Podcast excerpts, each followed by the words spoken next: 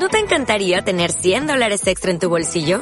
Haz que un experto bilingüe de TurboTax declare tus impuestos para el 31 de marzo y obtén 100 dólares de vuelta al instante.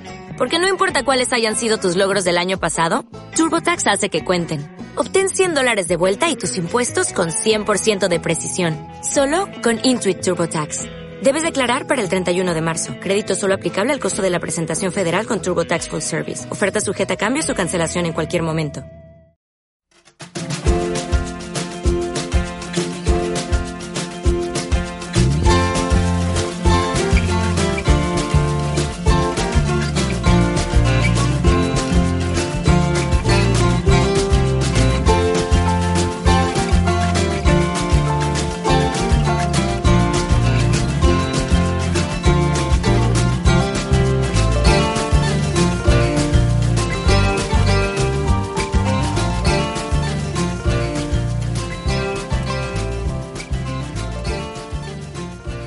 Bienvenidos a Aprendiendo GTD. Un podcast sobre GTD, productividad y organización personal en el que os iremos contando lo que vamos aprendiendo. Yo soy Manolo. Yo soy Sergio. Y en este episodio vamos a hablar sobre el libro Lecciones de Liderazgo, la saga de Shackleton. Pues en nuestro afán de incluir otros temas y no centrarnos única y exclusivamente en GTD, en el podcast, Vamos a comentar a lo largo de los dos próximos episodios un libro del que Manolo es un gran fan, que es este que os acaba de comentar. No es otro que Lecciones de Liderazgo y es un libro de Denis N.T. Perkins, donde cuenta pues el viaje que hizo Ernest Shackleton y extrae 10 estrategias de liderazgo al límite que nos pueden resultar pues muy interesantes. Entonces a lo largo de estos dos episodios vamos a vamos a verlo. Manolo, tú Eres el que está más familiarizado con este libro. ¿Por qué no nos haces un pequeño resumen de la historia esta? Bueno, pues eh, os cuento. Como, te he dicho, como sabéis, es un libro que me encanta. Entonces, em, pues es un libro en el que se narran los acontecimientos de la expedición a la Antártida que, hizo, que inició Shackleton en un buque que se llamaba el Endurance. Y bueno, pues este señor se embarcó en este barco con otros 26 exploradores además de un polizón para con, el fin de, llegar a la Antártida, ¿no? Perdona que te interrumpa, Manolo. En este libro indican que, ponen un anuncio muy particular para reclutar a, a, este equipo de exploradores, ¿no? Mira, leo textualmente. Se necesitan hombres para viaje peligroso, salarios bajos, frío extremo, meses de completa oscuridad, peligro constante, retorno ileso dudoso, honores y reconocimientos en caso de éxito. Esto un poco curioso, ¿no? Cuéntanos. Este es el, este es el anuncio que, puso en el periódico eh, para, reclutar a su equipo, ¿no? Bueno, en el propio libro comentan que para mucha gente eh, este es el reflejo y la descripción de su trabajo actual. vale. ¿Qué opinas, Sergio? ¿Hay alguno que, que te pueda recordar alguna situación de este tipo? Bueno, no sé, no sé si te avisarán con tanta crudeza, pero es posible que haya muchos que sí que se parezcan, sí. Bueno, estamos con el síndrome del quemado muchas veces eh, en, determinados trabajos, ¿no? Sí, sí. Bueno, pues la, expedición, lógicamente, se preparó, se comenzó a preparar mucho antes, eh, buscando financiación, haciendo los preparativos, etcétera. Pero realmente empezaron a navegar el, el 5 de diciembre de 1914 cuando solo llevaban 45 días eh, desde la partida, pues eh, esta gente, eh, el, concretamente el día 19 de enero de 1915, ya se quedaron atrapados en el hielo, bloqueados, estaban a, creo recordar en el libro pone a noventa y tantos kilómetros de, de la Antártida, del objetivo, y bueno, pues intentaron abrirse camino varias veces, eh, bueno, pues eh, intentando abrir, abrir camino en el hielo. En el primer intento no consiguieron hacer nada y en el segundo consiguieron que el barco avanzara 140 metros, o sea que prácticamente nada. Entonces ya pues bueno, vieron que tenían que pasar el invierno en el, en el barco. Estuvieron atrapados hasta el 27 de octubre del año de 1915, que eso eran ya 327 días desde que habían zarpado, ¿no? Es casi, casi un año. Entonces ya el Endurance cedió a la presión del hielo. Eh, bueno, en el libro pues eh, detalla cómo se empiezan a romper las cuadernas, cómo bueno pues el, el, sonido que, que hace el, barco cuando, cuando termina de romperse y, se quiebra, ¿no? Hmm. en el libro describen además que la tripulación se mantuvo muy unida durante todo ese tiempo, ¿no? ¿Cómo, ¿Cómo se supone que consiguió Shackleton mantener unido todo ese grupo? Bueno, esto ya es mi opinión, ¿no? Eh, por un lado, este hombre hizo un trabajo excelente en el proceso de selección de, la tripulación, ¿no? De algún modo, pues tenía un equipo de especialistas y cada uno era un maestro en, su propio campo, ¿no? También eh, relatan en el libro que pues había estudiado profundamente los problemas que surgían en las expediciones, ¿no? Y entonces estaba preparado para, afrontarlos, ¿no? Tenía una labor de preparación muy, muy intensa antes de empezar. Y luego, por otro lado, bueno, pues eh, una de las cosas que, comenta que en este tiempo tuvo siempre mm, ocupada la tripulación, ¿no? No les dio tiempo a, pensar en, otras cosas, sino pues que estuvieran siempre ocupados, que estuvieran haciendo cosas. Hmm. interesante. Bueno, nada, continuamos con la historia, si te parece. Venga. Pues eh, ahí en ese momento se encontraban a 550 kilómetros del depósito de alimentos más cercano, que estaba en una isla que se llama la isla de Paulet. Hmm.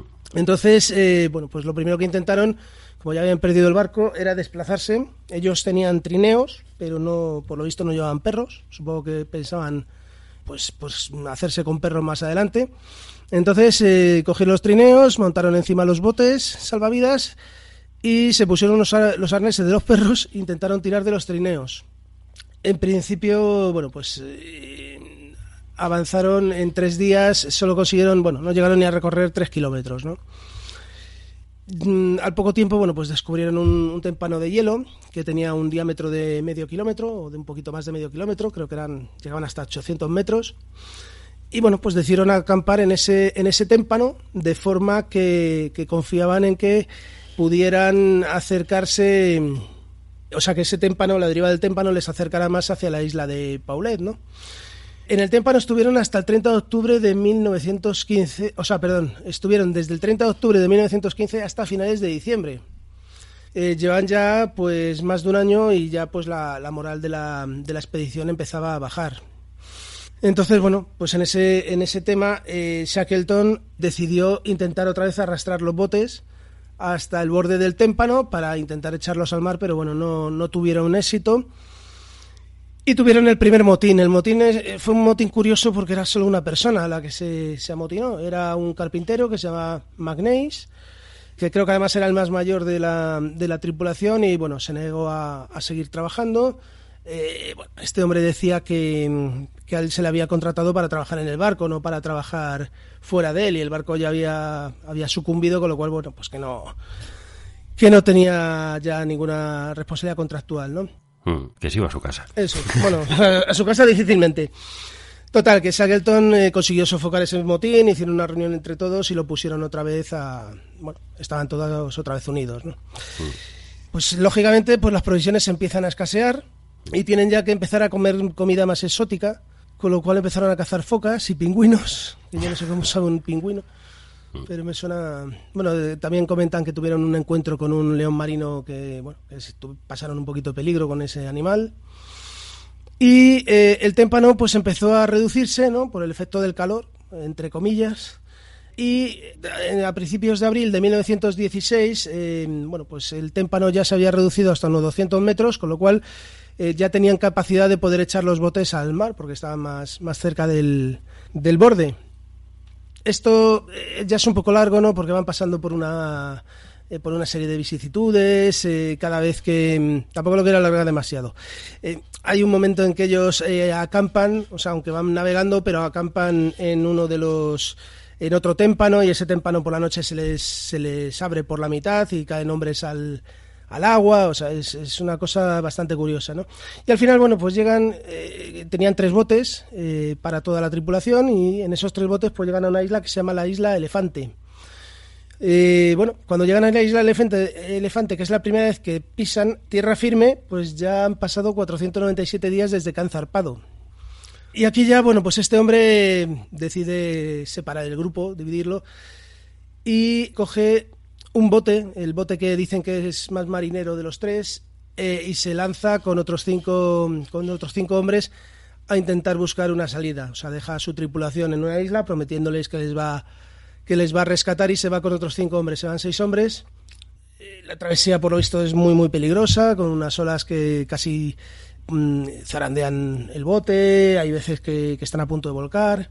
Etcétera. Y eh, bueno, pues consiguen llegar a eh, la isla de Georgia del Sur, que era de donde habían partido inicialmente. Eh, en ese momento habían pasado 522 días ya, desde que salieron. Claro, resulta que cuando llegan a la isla están en el lugar equivocado y tienen que atravesar la isla. La isla tiene un montón de glaciares muy inestables, es una travesía también peligrosa, entonces vuelve a dividir el grupo, deja dos hombres en la costa y, con otros dos, o sea, tres en total, Shackleton y dos, dos hombres suyos, se marchan a atravesar la isla, tardan tres días con sus noches en atravesarla y llegan por fin hasta una estación ballenera, que era de ya pues bueno, los primeros eh, eh, signos de civilización que, que tenían desde que habían salido.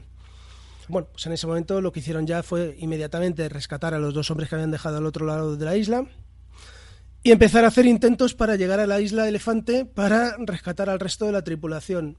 Tuvo que hacer cuatro intentos. O sea, porque no conseguían llegar. De hecho, hay un momento en que al final tienen suerte y se abren los, hielos y les permiten pasar y llegar hasta esa isla.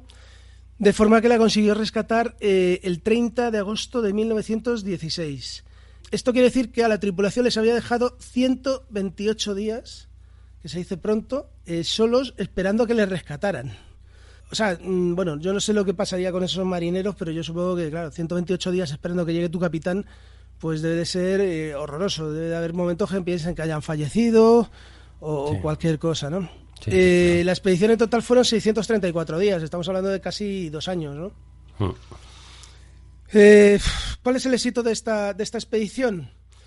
Pues eh, principalmente que, aunque podía parecer un fracaso porque no consiguió su objetivo, él consiguió sacar a toda su tripulación sana y salva. Yo creo que eso es lo, principal, ¿no? Hay otros casos, ¿no? Yo ahora mismo me acuerdo de, de Robert Falcon Scott, el de la famosa canción de Mecano, que perdieron a toda su tripulación, incluso él mismo falleció intentando regresar del Polo Sur, ¿no? Después de que ni siquiera había conseguido conquistarlo antes que, que Amundsen, ¿no? Eh, bueno, hay, hay, muchos casos de, de, gente que, bueno, de expediciones fallidas y, en este caso entiendo que, que, este hombre mm, sí estaba preparado prácticamente para cualquier cosa, incluso para no llegar, pero lo que no estaba preparado era para perder a su tripulación. Hmm. Y no lo hizo. Sí, sí, es una historia increíble. Entonces Shackleton, al final, pues bueno, lo que hizo distinto de otros exploradores que, que, que, lo intentaron, pues fue conseguir, no, consiguieron el objetivo que tenían, pero con toda esta historia que tiene detrás, pues bueno, el, haber conseguido sobrevivir, regresar y que volvieran todos además sanos y salvos, pues es, es un triunfo ya de por sí increíble. Bueno, y en el libro de Perkins se habla además de las 10 estrategias de liderazgo al límite que empleó Shackleton para esta expedición antártica. Que eso ya pues, lo veremos en el próximo episodio, pero Sí, yo creo que lo podemos ya. Eh, no sé si este podcast nos va a quedar un poquito corto, pero es que si no nos vamos a enredar mucho. Yo creo que podemos ver las 10 estrategias seguidas en, el próximo podcast. Y bueno, pues así les dejamos con un poquito de la miel en los labios a, los oyentes, ¿no? Sí, sí, así tienen aquí algo para ir preparándose ya por lo que vendrá. Y... Sí, yo os recomiendo si queréis que, que, os leáis el libro, es un libro, bueno, no es demasiado grande, se, se lee bien y bueno, sino también, te lo comentaba antes en fuera de micrófono, que también hay resúmenes por, por internet que bueno explican bastante bien tanto lo que hemos di, la, historia que hemos contado aquí como, como las 10 estrategias, ¿no? Y bueno, pues es una forma de acercarse al libro, a lo mejor sin hacer el esfuerzo de leerse todo, todo, el, todo el tomo. Bueno, perfecto. Pues nada, eh, quien quiera sabe que tiene que tiene 15 días antes del próximo episodio y se puede hacer con, con el libro y, leérselo si le interesa o si no, pues bueno, pues, pues lo que comenta Manolo que lo tiene todo el mundo a mano por ahí, un resumen en internet, sencillito y más corto. Y bueno, así también a lo mejor el próximo episodio pues sabe de otra manera, ¿no? Sabiendo de, de qué vaya esto. Bueno, pues nada. Pues hasta, hasta aquí otro episodio de Aprendiendo GTD. Y si te ha gustado, te agradeceríamos que dejases una reseña en Apple Podcast, en Spotify o en, o en iVoox para dar a conocer el podcast.